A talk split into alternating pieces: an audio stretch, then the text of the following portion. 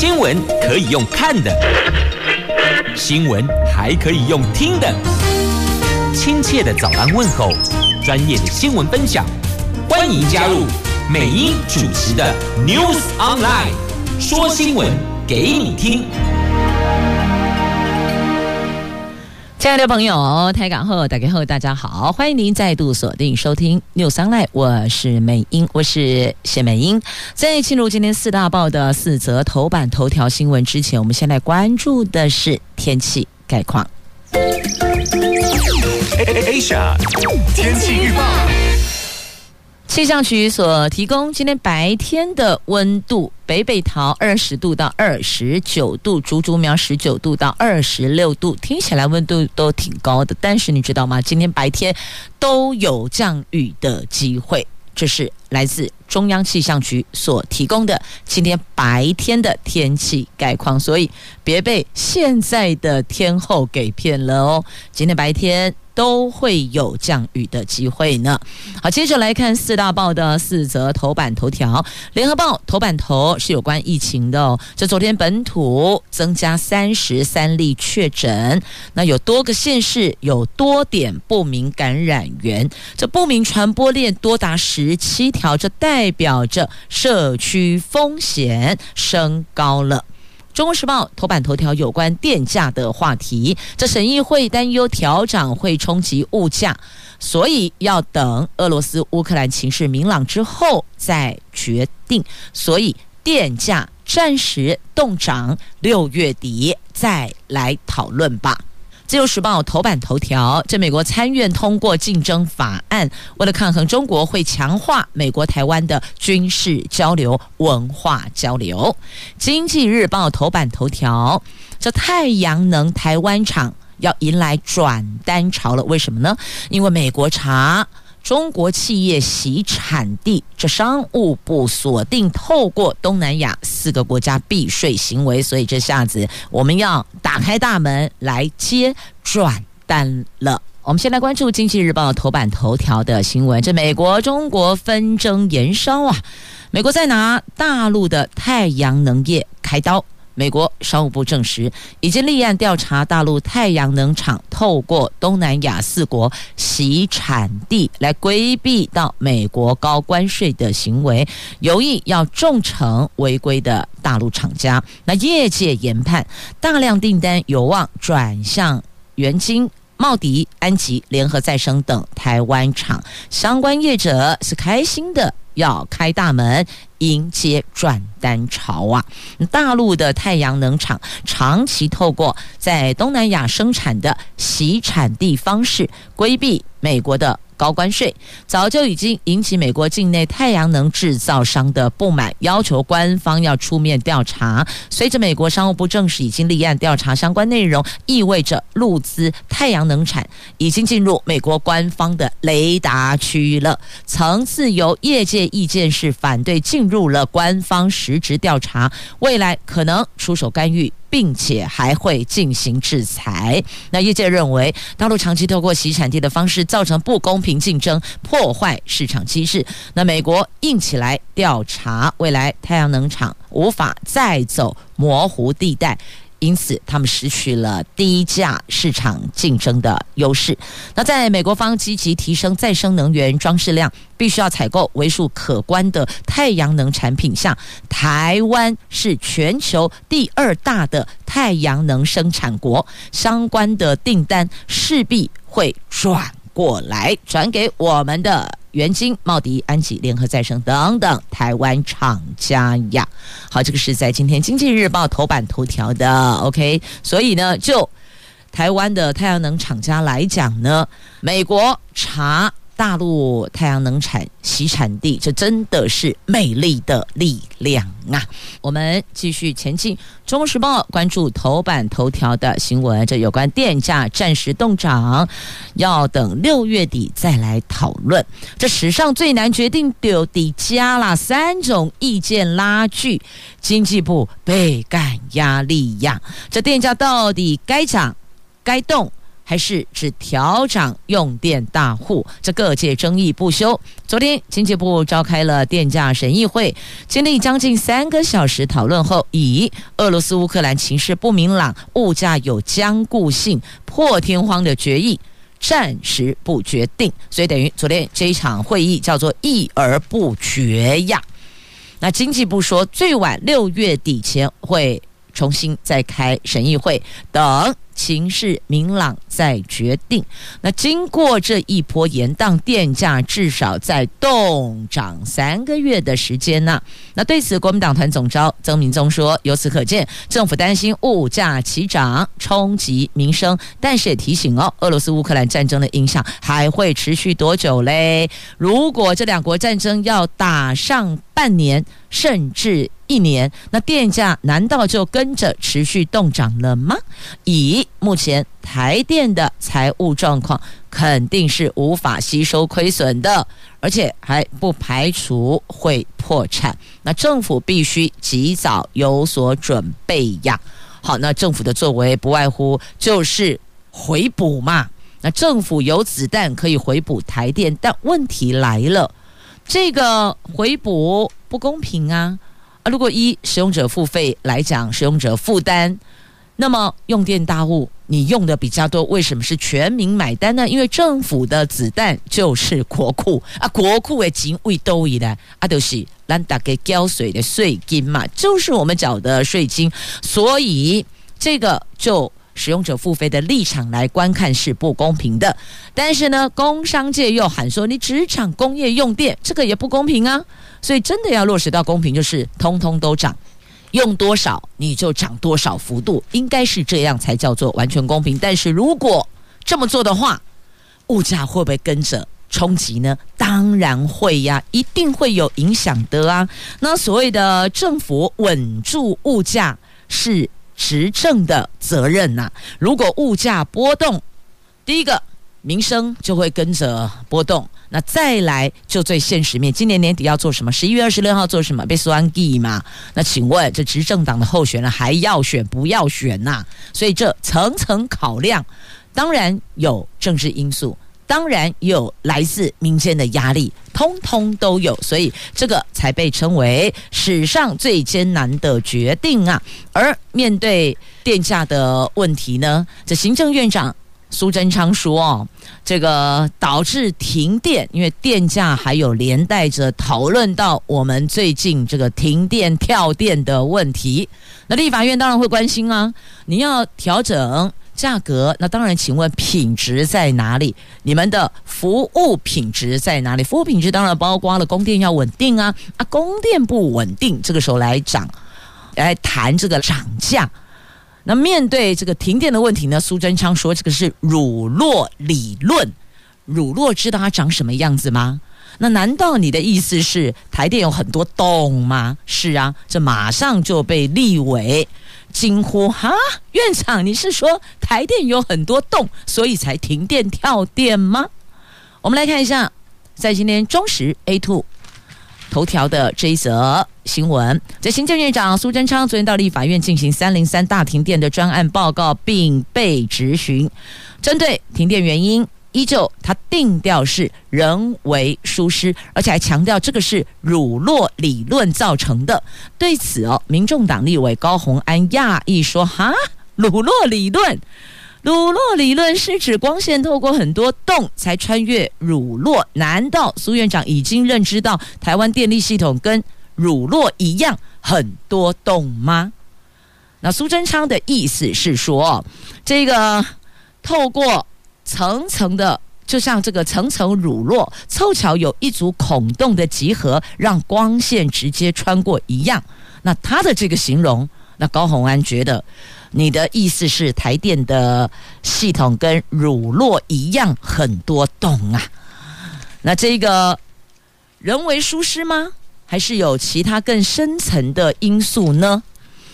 这目前定调还是放在人为疏失，所以呢，台电修正奖惩标准适用要点，没有依照 SOP 操作程序，或是人为疏失导致造成了重大事故或是公司损害，最高要记两大过，而且是直接免职，两大过就免职了。那行政院将基层推上火线，以及引发台电基层员工强力反弹，怨声四起。他们说。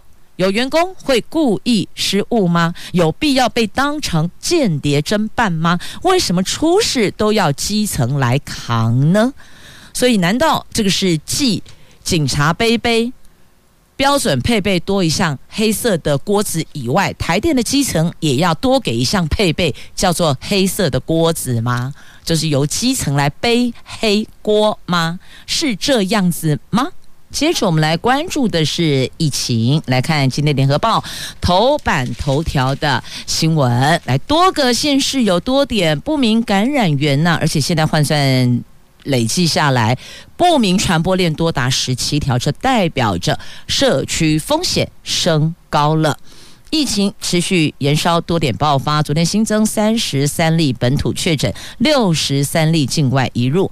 指挥官说，目前多个县市多点出现了不明感染源个案，社区风险确实升高。但是国内的疫情规模和世界相比较，仍旧非常小。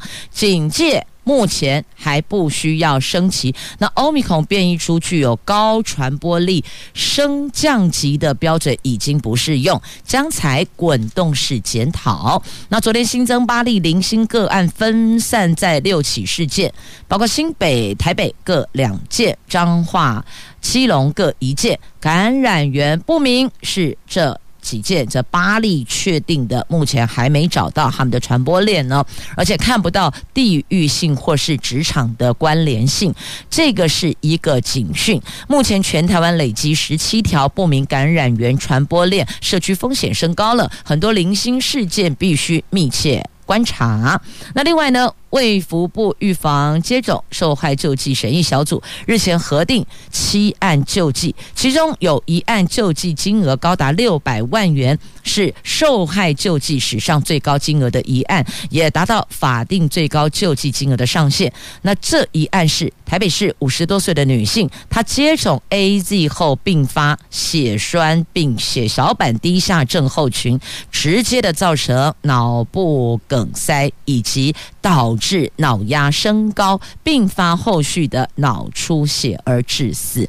那还有一位十多岁的青少年接种 BNT 四天之后出现了心悸、胸口不舒服等症状，诊断为心肌炎，跟接种疫苗相关，给予救济金两万五千元。其实哦，这不管救济金多少，每一个因为这些申请救济的家属来讲哦，钱换不回家人呐、所以要怎么样再把这样的风险往下降呢？这是要接种疫苗的国人朋友所期盼，希望能够知道的答案呐。好，那么再回到疫情的部分哦，这综合群聚，这有一些像防疫旅馆感染的模式哦，疑似啦，现在只能够说是猜测推测。疑似透过公寓的排水系统或是通风系统传播的，有一对夫妻怕被隔离，藏在屋子里，后来警方是破门把他给找出来了。那这个疫情多点延烧，在基隆分局长染疫之后，现在警戒的相关的活动也暂时先喊卡，先喊停。那再来呢，这个单日。六起感染源不明的确诊，这社区多点爆发了，中和一条街爆出七个个案。陈时中说，防疫暂时不升级，我们用滚动式检讨来做调整。那再来呢？这个清明扫墓要到了，现在各县市政府都祭出了分流扫墓，那纳古塔必须进行总量管制，还有。甚至就不可以进去里边，直接进塔内去祭拜，就只能在塔外。有的是用这样子的方式来应应目前疫情的多点爆发的现况。那还有参加绕境的朋友必须要打三剂疫苗，两剂不行，要三剂。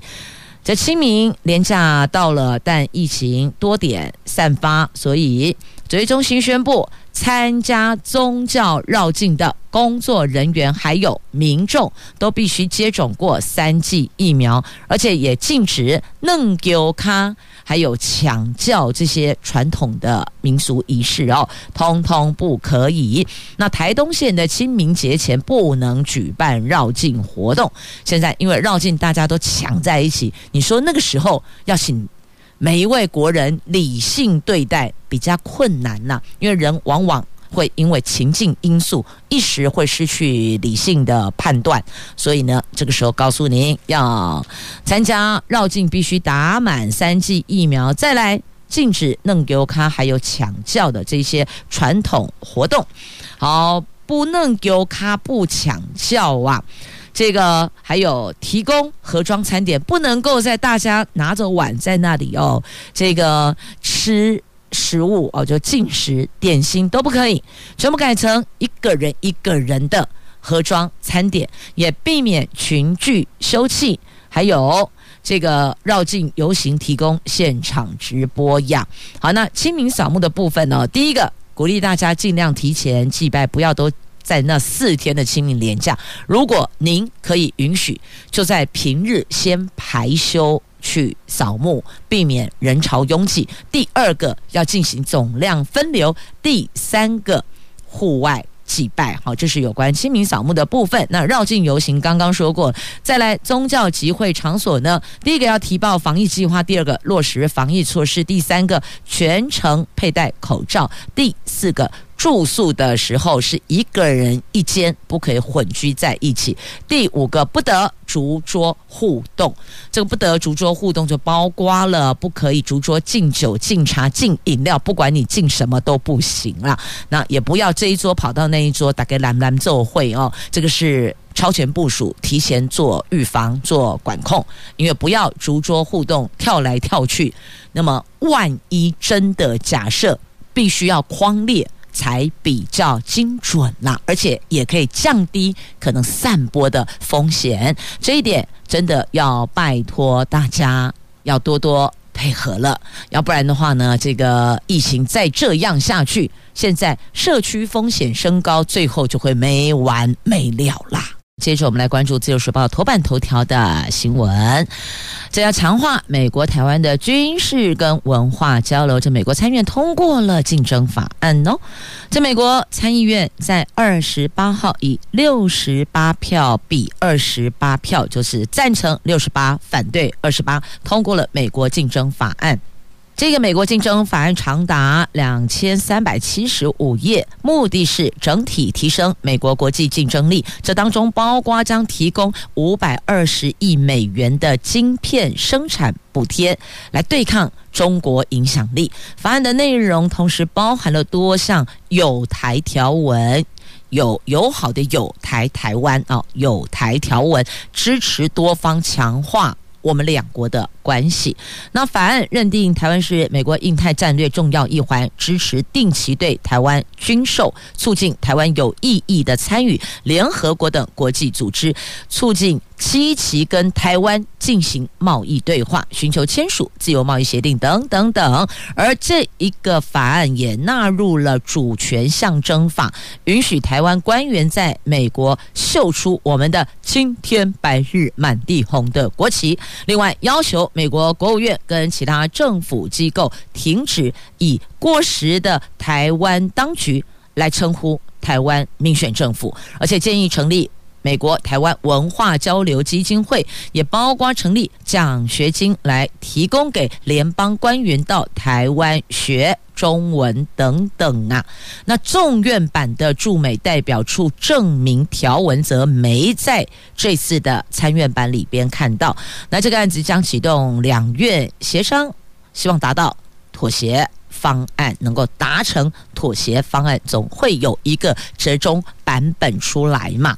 那这个美国的前国务卿蓬佩奥他在这个月初访问台湾的时候，也公开呼吁美国应该立刻给予台湾外交承认。他最近接受美国智库哈德逊研究所的访谈时，再次表示，美国应该承认台湾是一个独立的国家，因为战略清晰才能够降低风险。外交部发言人欧江安说，蓬佩奥已经卸任，他纯粹是表达。个人的看法，外交部不予评论，但是呢，表示尊重啊。好，这个是在今天的《中国时报》头版下方的新闻，美英做了一个连结哦。那《自由时报》头版头条讲的是美国参院通过竞争法案，但是因为有那内容跟这个众院版，它有一些些要再去。做沟通达成共识的部分，好，那其中有一环，你看以前哦，我们的国旗是干什么？藏在我们的衣服上面对吧？譬如说我们的呃袖子、肩膀，亦或者这个领口的部分，偷偷的藏着“青天白日满地红”的国旗。那这一次的法案纳入主权象征法，允许台湾官员在美国大秀国旗，我们可以把“青天白日满地红”国旗拉出来了。好，这个是他们这一次的法案的一个主权象征法有纳入这个条文。那另外再来看这个不用什么竞争法案，我们要秀国旗，当然可以秀。这是什么世界级的比赛？我们来看世界杯面包大赛，台湾勇夺冠军，国旗直接给它拿出来，免丢惊。这就是咱的国家，咱的国旗。我爱我的国家，秀给你们看。在台湾代表队昨天在巴黎勇夺第十一届的世界面包大赛团体组冠军，获得烘焙界的最高荣耀。这是由吴武宪教练带队，吴子敬、李宗威还有徐少环师傅分别负责一个欧式面包、一个甜面包、一个艺术面包这三大比赛项目。这是我国史上。首次夺得团体赛的冠军云呐、啊，赞呐、好，总而言之，言而总之，每一个国人都可以想方设法在国际舞台为我们的国家发声，亮我们国家的国旗。如果我们可以做到的话，尽全力让世界看见台湾吧。来，接着我们前进《联合报》《经济日报》头版版面的新闻，有关俄罗斯、乌克兰的和谈，他们两方的谈判算是有进展了，有建设性的进展了。俄罗斯大减基辅的攻势，本来攻势很猛的，现在稍缓，等于是双方释出善意。俄罗斯考虑。安排普廷跟泽伦斯基会面，那也因此欧美股市齐声硬涨，那油价则是重挫，油价掉下来了，而且俄罗斯可能会允许乌克兰加入欧盟呢。这俄罗斯跟乌克兰二十九号在土耳其的伊斯坦堡谈判出现进展了，俄罗斯宣布将大幅减少在基辅还有北部城市切尔尼戈夫周围的攻势。乌克兰则提议成立中立国，换取安全保证，而且针对俄罗斯并吞的克里米亚地位安排十五年的资商期。那土耳其外长说，两方在这一次会谈达成了从开战以来到现在最有意义的进展，特别是在尽快停火、达成永久政治解决方案这个。优先要务上面有取得共识。美国总统拜登也和英国、法国、德国、意大利等国领袖举行电话会议，讨论这两国谈判的新进展。那这一次的谈判呢，最大进展应该就是在于减缓攻势、减少攻势哦。那双方要增加互信，为将来谈判还有签署协议创造必要的条件呐。那不过呢，这个彭博资讯策略师认为，由于国际油市供应依然吃紧，油价的进一步跌幅还是有限的哦。这个油价原来也是跟这两国的战争有联动性的关系嘛。那因为两国和谈有建设性的进展，所以大伙觉得说，哎，油价是不会一直往下降了。结果跟你讲哈，并不并不会这样，因为。它有一个跌幅的空间哦，就不管涨，你涨可能是大概没有什么天花板，但跌幅还是有个楼地板在那里的。那策略师说，这两国谈判要取得协议还有一段时间，这段期间还是存在变数的。俄罗斯供应减少的痛苦短期不会消失，而且石油输出国组织跟伙伴国已经暗示，这个礼拜开会将维持既有的产量策略，并不会扩大增产。哈萨克输油管因为风暴而受损，每个月产量将减少至少百分之二十，要减少两成呢。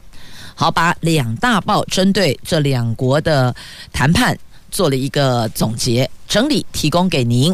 接着我们来关注《中国时报》头版下方的新闻，来看这个不动产业市井啊，说这个中小型建商恐怕先倒闭潮。为什么呢？因为原物料啦、工资都飙涨，加上政府多重打房，这真的是雪上加霜啊！年底的九合一地方选举要到了，政府打房是一波接一波，毫不手软。不动产业喊痛啊！特别是不动产开发工会的理事长陈胜鸿说呢，国际原物料飙涨，基本工资调升，再加上多重打房措施，中小型建商已经是撑不下去了。预期八月、九月会有一批倒闭潮，这个哦将波及购屋民众跟国内景气，可能后续还会衍生社会问题呢。而且买了房子，发现建商撑不下去倒闭了，请问后续的保固维修，挖杯踢腿虾米狼类，这个是后续可以预期见到将会衍生的。社会问题。那继中央银行对房市寄出了选择信用贷款管制之后，内政部严拟平均地权条例跟不动产经纪业管理条例的修正草案，对预售屋的限制换约转售。管制司法人购屋，禁止炒作行为，规定解约必须申报登录等等的措施，最快明天提报行政院院会审议。那不动产业者抨击这些调整的修正草案有许多不合理的地方，会令产业雪上加霜啊！所以他们认为，如果要给空间，应该可以来讨论哦，应该针对这。内容的部分有些细项可以听听业界的声音，大概是这个意思啦。那么再来呢，这个以后哦，这换约。我们来看《经济日报》头版下方，预售屋的换约课税也会趋于严格，这打炒房又更严了。财政部出招，最近有许多房地产群组疯狂传，财政部重新定义预售屋费用认定方式，也就是呢，预售要换约移转。课税的计算方式趋于严格，这个免税额变相缩水了。外界解读这个举动是针对预售屋的投资客下手的。未来无法提供移转中介等费用证明的资方，将不再享有获利三十万元内的免税额。这预售屋转售的房地合一税费用认定方式引发关注。财政部的赋税署说。税制近期并没有改变，所得税法规定啊，如果纳税人无法提出相关费用凭证，稽征机关可以依据成交价的百分之三来计算费用，作为所得额的减项，而且是以三十万元为上限，等于说呢，乘以三趴之后，超过三十万，最多就只能够减抵三十万的意思。那不足三十万，就是依实际他们换算下来的金额作为这个扣减的。数字。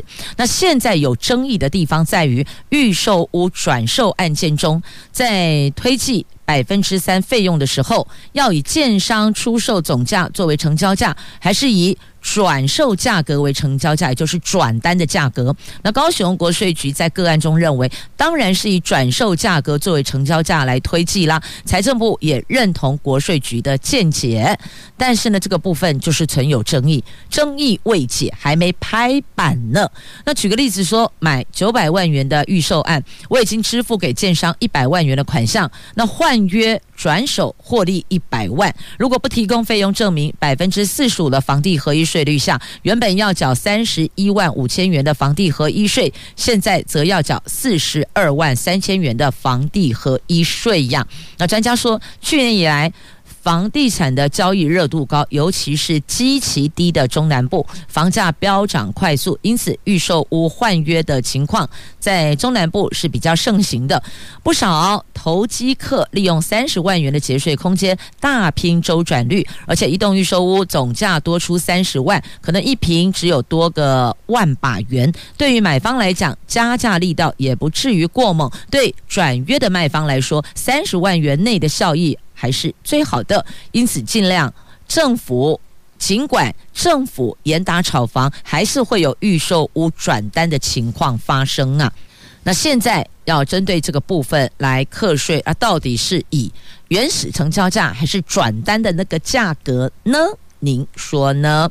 好，那么既然到了《经济日报》头版版面，我们再来关注哦。同样在《经济日报》头版版面的有关金融业销售保单的话题，这六十五岁以上必须要录影哦。这等于是针对银发族的长者，你卖保单给他，全程必须录影。金管会昨天说，为了避免业务员向高龄者不当推销保单，衍生了投保的纠纷，所以严令修订相关法规，从三个面向。加强高龄者消费保护，其中传统型的保单销售过程强制录音或是录影的年龄门槛，从七十岁调降到六十五岁，而施行的日期是今年十月一号起实行。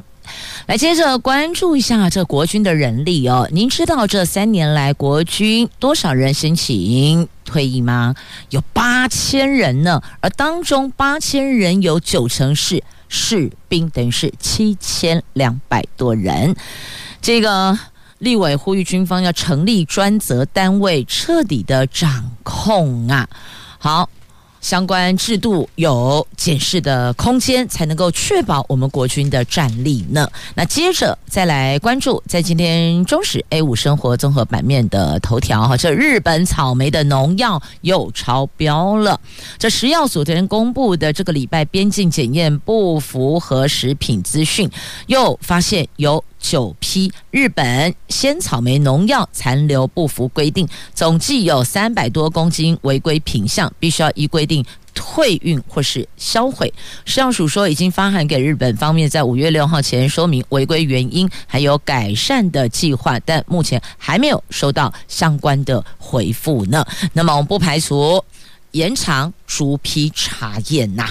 就为了国人的健康哦，这是必须要做到的。好，那么再继续来关注哦，这县市旅宿的评比，新竹、苗栗、南投、云林这四个县市是平等的哦。这观光局来进行考核的。那北中南七个县市特优，南投旅馆工会说评比没有考虑城乡差距，云林。则说配合防疫，所以才会这样。这交通部观光局昨天公布了各县市旅宿业管理绩效评比考核结果，其中台北、桃园、新竹、台中、台南、台东，还有连江县等七个县市拿下了特优等级。这新竹县、苗栗县、南投县、云林县等四个县市则只有平等哦，平等。所以这个新竹指的是需要这个。有在提升的空间，指的是新竹县。那么被评比特优的是新竹市啊，在我们收听范围内，台北、桃园跟新竹市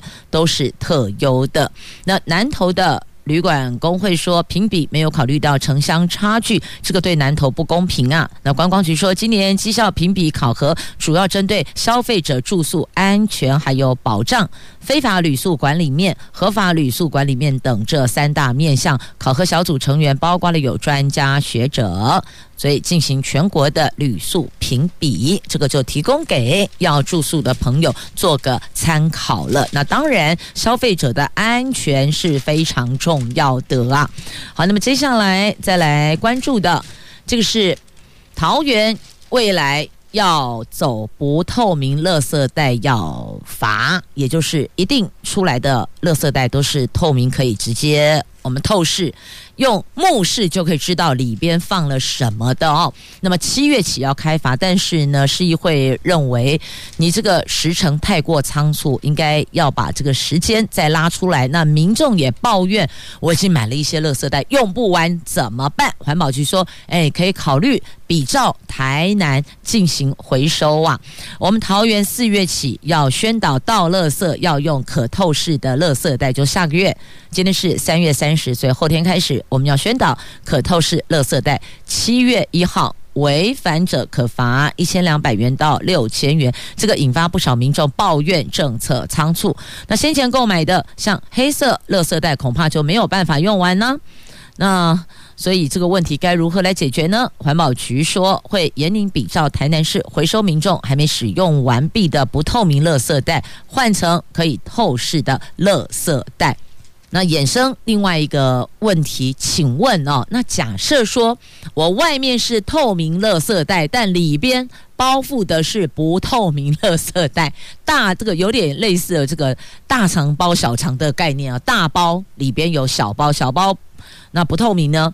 那环保局说不可以，不行，这都不行。反正只要是垃圾袋，通通都得是可透视，得是透明的。那在这里也预请所有的朋友们检视一下，你家里还没使用完毕的垃圾袋，如果是不透明的，注意一下官方的宣达，什么时候可以来换？他说要比照回收嘛，或是换透明垃圾袋给你嘛。所以这一趴要。留意，那接着再来看一下这个台湾大学全国夏季学院号召八十座伙伴学校，开创了多样通识课程，这个是国内。